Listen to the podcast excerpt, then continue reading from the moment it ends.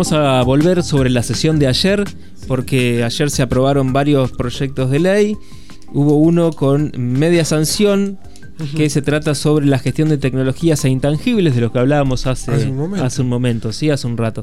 La autora del proyecto de ley es Estefanía Cora, a quien saludamos porque la tenemos en línea telefónica. Buenos días, Estefanía, estamos aquí Jorge Luna y Alfredo Hoffman. ¿Cómo estás? ¿Qué tal? Muy buenos días, Alfredo, a vos y a toda la audiencia. Bueno, muchas gracias por atendernos y queremos saber más porque nos resultó interesante lo que conocimos de este proyecto de ley, pero queríamos saber un poco más sobre cuáles son sus alcances. Bueno, este proyecto de ley que ayer obtuvo media sanción de manera unánime, lo cual también habla de, un fuerte respaldo a las políticas de ciencia, tecnología e innovación y busca crear un programa que la cantidad de miembros va a ser definida por el propio reglamento y que lo que se solicita en la ley además es que esa configuración sea de manera paritaria.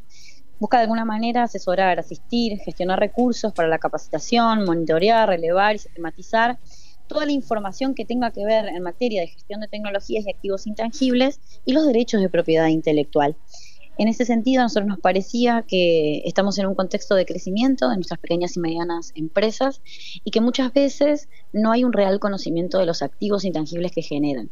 Desde ese lugar, lo mismo es un proyecto que busca acompañar a los desarrolladores de contenido y en ese sentido va a estar obviamente bajo la órbita de la Secretaría de Ciencia y Tecnología de la provincia. Es un proyecto que ha recibido aportes, por ejemplo, de la decana de la Facultad de Ciencia y Tecnología de, la UADER, que se debatió en la comisión y que también es un proyecto complementario al que ya es ley hoy, en la ley 10.874, que es una ley que creamos junto al diputado Juan Coso del Sistema Integrado de Ciencia, Tecnología e Innovación de la provincia, que esa primera ley tiene por objeto la creación de un programa anual de ciencia y tecnología para la provincia, crea un fondo, un consejo que ya está funcionando con todos los actores intervinientes en la materia y que de alguna manera busca que haya un acompañamiento desde lo público, una interrelación público-privada en estos procesos de bueno, propiedad intelectual y gestión de activos intangibles. Un poco lo que nos comentaban ayer este, distintos diputados cuando logramos la, media sanción es que a veces eh, no hay no solo un real conocimiento de, de esos activos intangibles que se van generando, como puede ser la marca de una pequeña y mediana empresa, una receta en el marco de un emprendimiento gastronómico y que luego, por falta a veces de esa información, no solo que se pierdan las potencialidades, sino que puede este, significar un grave problema para la empresa al momento que em, se divide o este, se, se, desarma o sus socios deciden abrir otro emprendimiento en otro lugar. Entonces, bueno, nos parecía importante que, que todo eso que una pyme entrerriana o que un desarrollador de contenido entrerriano o entrerriana genera, sepa cuánto vale. Y ese saber cuánto vale eh, va a estar enmarcado en este, en este programa que para nosotros la verdad que es de una profunda alegría porque es una agenda que venimos sosteniendo, la agenda de la ciencia, la tecnología y la, innovación. Yo ayer lo decía un poco en, en, la Cámara, en la defensa del proyecto, que que me siento orgullosa un poco de ser eh, generación del bicentenario, ¿no? Esa generación que de la mano de las gestiones de, Néstor y de Cristina Fernández de Kirchner en Nación impulsaron programas como la repatriación de científicos o la propia creación de un Ministerio de Ciencia y Tecnología a nivel nacional y que esto sin lugar a dudas está pensado desde una perspectiva de soberanía.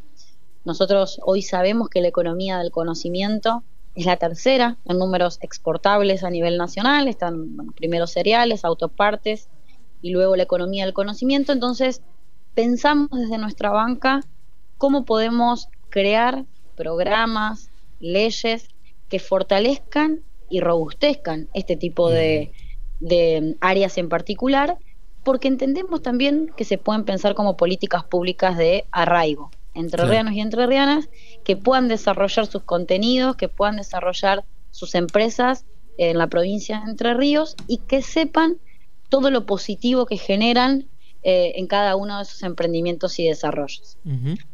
Eh, cuando hablamos de economía del conocimiento, se nos vienen a, la, memoria, a la, cabeza, digamos, este, que, que en Entre Ríos hay muchísimos jóvenes y por ahí no tan jóvenes que han hecho muchos emprendimientos en, este terreno de la economía del conocimiento. No sé, yo me imagino desarrolladores de software, programadores, este, no sé, incluso desarrolladores de videojuegos.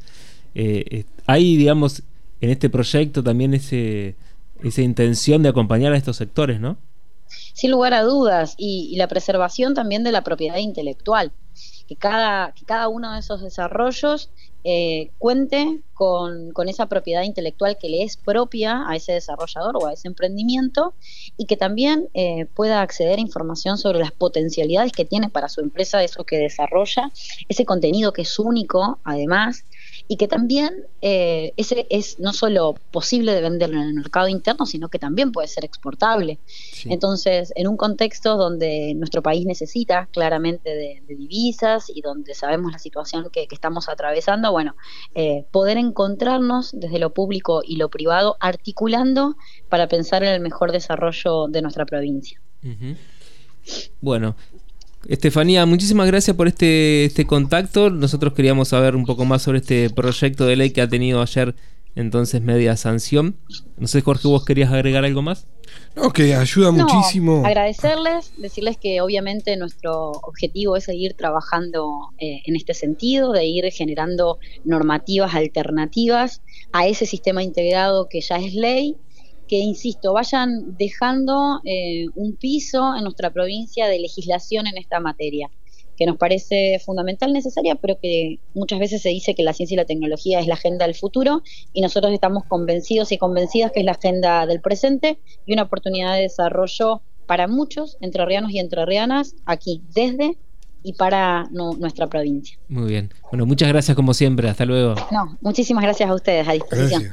Hablábamos con Estefanía Cora, diputada del Frente Creer Entre Ríos.